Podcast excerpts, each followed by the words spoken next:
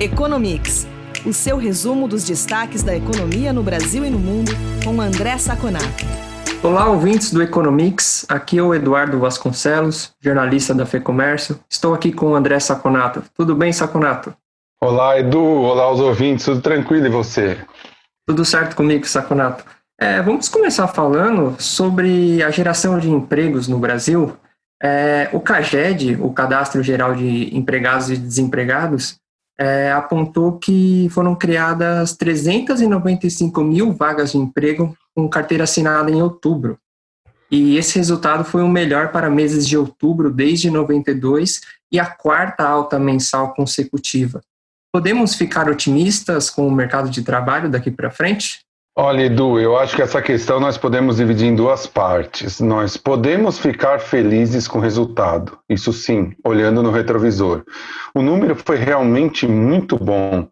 Foi mais de 100 mil vagas acima do que era esperado pelo mercado. Né? O mercado não esperava nem 300 mil, veio praticamente 400 mil. E um outro dado interessante: no ano, nós já temos um déficit de só 171 mil vagas. É, só para a gente ter uma ideia, o ano de 2015, né, com aquela recessão causada por uma política econômica equivocada, nós tivemos um milhão e meio de desempregados a mais né, do que 2014, e 2016, 1 milhão e 300 mil, ou seja, no biênio 15 e 16, nós tivemos quase 3 milhões de vagas destruídas. Nesse ano, com uma pandemia terrível, nós estamos com só 171 mil vagas destruídas, só entre aspas, né? Devemos avisar, devemos olhar a segunda parte da questão, que é o que vem pela frente. Dezembro, historicamente, é um mês de quebra de contrato de trabalho, tá? Dezembro, historicamente, se você pegar a série histórica, ele vem geralmente negativo. Tanto que, se eu dessazonalizar a série, essa série, ou seja, se eu tirar os efeitos intrínsecos a cada mês, o valor até outubro, né, que foi medido, é de mais ou menos 500 mil vagas destruídas. Isso sinaliza que até o final do ano nós devemos convergir para uma coisa aí próxima de 300 mil vagas, 400 mil vagas destruídas. O ministro Paulo Guedes está otimista ele acha que o Brasil zera até o final do ano o número de vagas. É muito difícil, mas também é muito tranquilo que fique abaixo desses 500 mil, e bastante, fortemente abaixo. Então, o dado é muito positivo, sem dúvida nenhuma. É um dado que dá um alento né, para a população que está tão sofrida com essa uh, Covid, mas é um dado também que nós chegamos no ponto melhor, entre aspas, do ano. Se a gente pegar historicamente, o, o, mês, principalmente de dezembro, é muito negativo. Então, respondendo a sua pergunta, é um dado muito bom, é um dado para nós ficarmos felizes, mas é um, é um dado para saber que agora, novembro e dezembro, com o fim do auxílio emergencial e com a sazonalidade, deve piorar um pouquinho. De qualquer maneira, de qualquer maneira, é positivo. Outra questão que preocupa o trabalhador é a inflação. O IPCA 15, que é um índice considerado uma prévia do indicador oficial, é, apontou alta de 0,81% em novembro, a maior taxa para este mês desde 2015. No acumulado em 12 meses, a inflação soma 4,22%, já superando o centro da meta do Banco Central. Estamos diante de um cenário de inflação e de juros elevados? Então, é, esse dado preocupou, na realidade. Ele veio acima do que esperava o mercado também, quase 0,1 ou 10 pontos percentuais, né? Veio abaixo de, do, do, último dado, de outubro, né, zero, que era 0,94, mas mesmo assim, como você disse, por ser maior que o dado de novembro do ano passado, aumentou a inflação em 12 meses. Então, se o, se o ano, vamos supor, fosse de novembro de 2000 e de dezembro de 2019 a novembro de 2020, a inflação seria 4,22% acima da meta, que é acima do centro da meta, que é 4%. É, o que significa? Realmente, a pressão sobre um potencial aumento de juros ainda no primeiro semestre do Banco Central vai aumentar. Isso já está se refletindo nos títulos do governo. O que, significa isso? As pessoas, as empresas, para comprar título do governo, o que é comprar título do governo? É comprar dívida do governo. Né? O governo gasta mais que arrecada e tem que buscar com a gente, com as empresas, dinheiro. Com medo que no futuro o governo tenha menor capacidade de pagar, as empresas e as pessoas já estão pedindo mais juros para que o governo consiga rolar a dívida nova, ou seja, colocar mais dívida no mercado, ou mesmo a dívida antiga, ou seja, postergar o pagamento da dívida antiga pagando essa dívida com uma nova dívida de prazo maior. Além disso, Edu, os prazos estão baixando. Isso significa também que as pessoas, empresas estão menos confiantes no governo. Essa desconfiança é tem muito sentido. Se nós vamos ver, por exemplo, já emendando um assunto no outro, a, o governo nem tem ainda uma peça fiscal para 2021 no Congresso. E pior, o Congresso nem tem um grupo de deputados, que nós chamamos né, de comissão, para analisar as contas de 2021. Estamos aí em dezembro de 2020. Ninguém sabe o que vai ser 2021. Isso ainda é agravado pelo fato de nós estarmos num orçamento de guerra.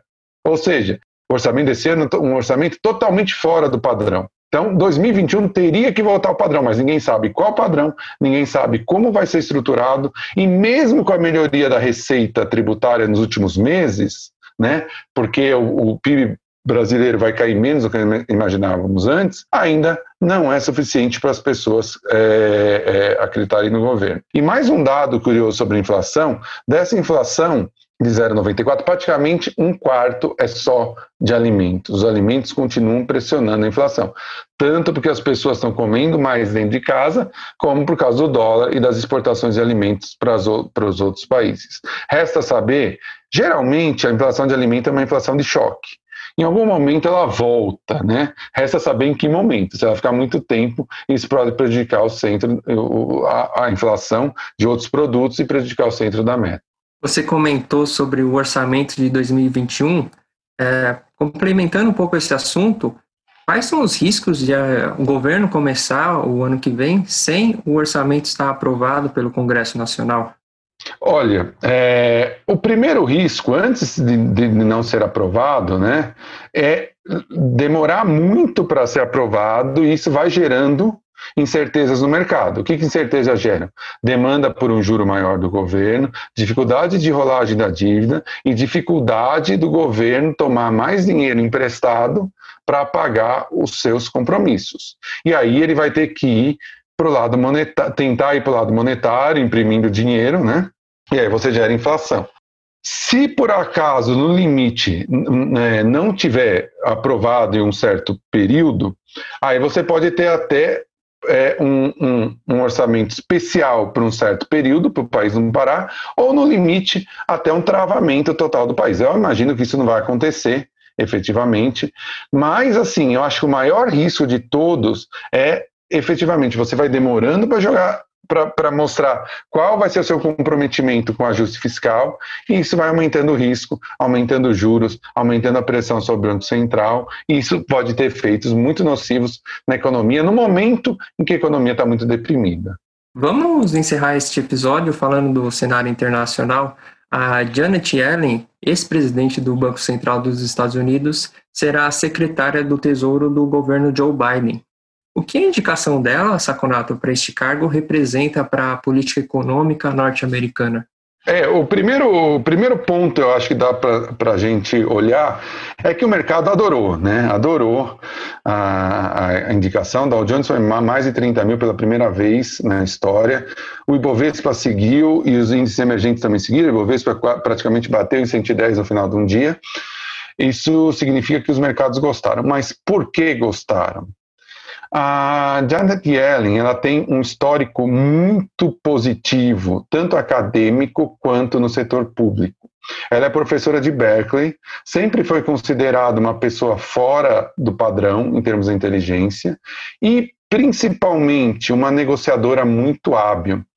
Quando o sujeito ou a sujeita muda do Banco Central para o Tesouro, mudam-se muitos fatores juntos. Por exemplo, o Banco Central é muito mais técnico.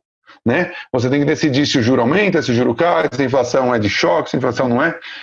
O secretário de Tesouro, que é o nosso ministro da Fazenda, o ministro da Economia, é, uma, é algo muito mais político, ou pelo menos no Brasil deveria ser, o nosso nem sempre é muito, né?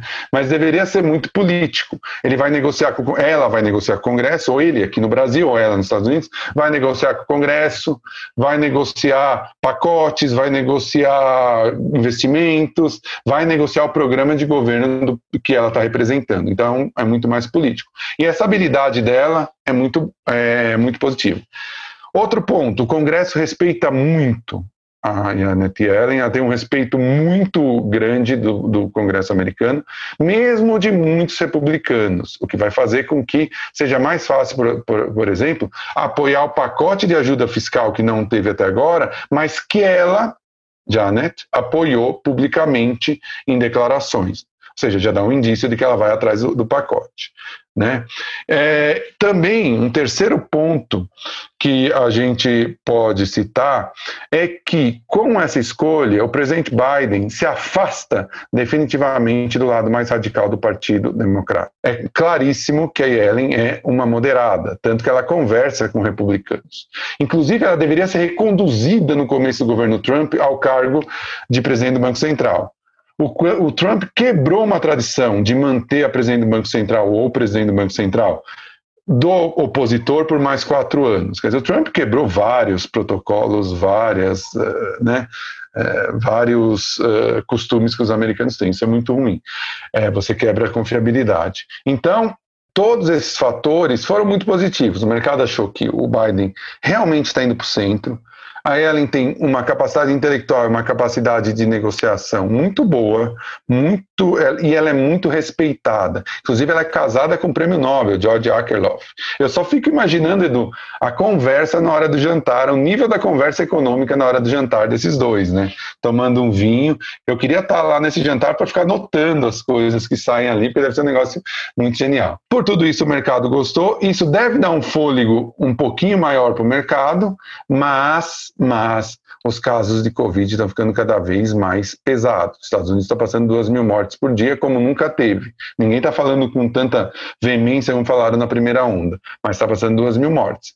Deve ter aí algum estremecida no mercado, mas a Janet é uma ótima notícia para os mercados mundiais. Saconato, obrigado. É isso por essa semana. A gente volta a se falar na semana que vem no Economics. E eu que agradeço pela nossa conversa, pelos ouvintes que estiveram com a gente até agora. E até a próxima semana.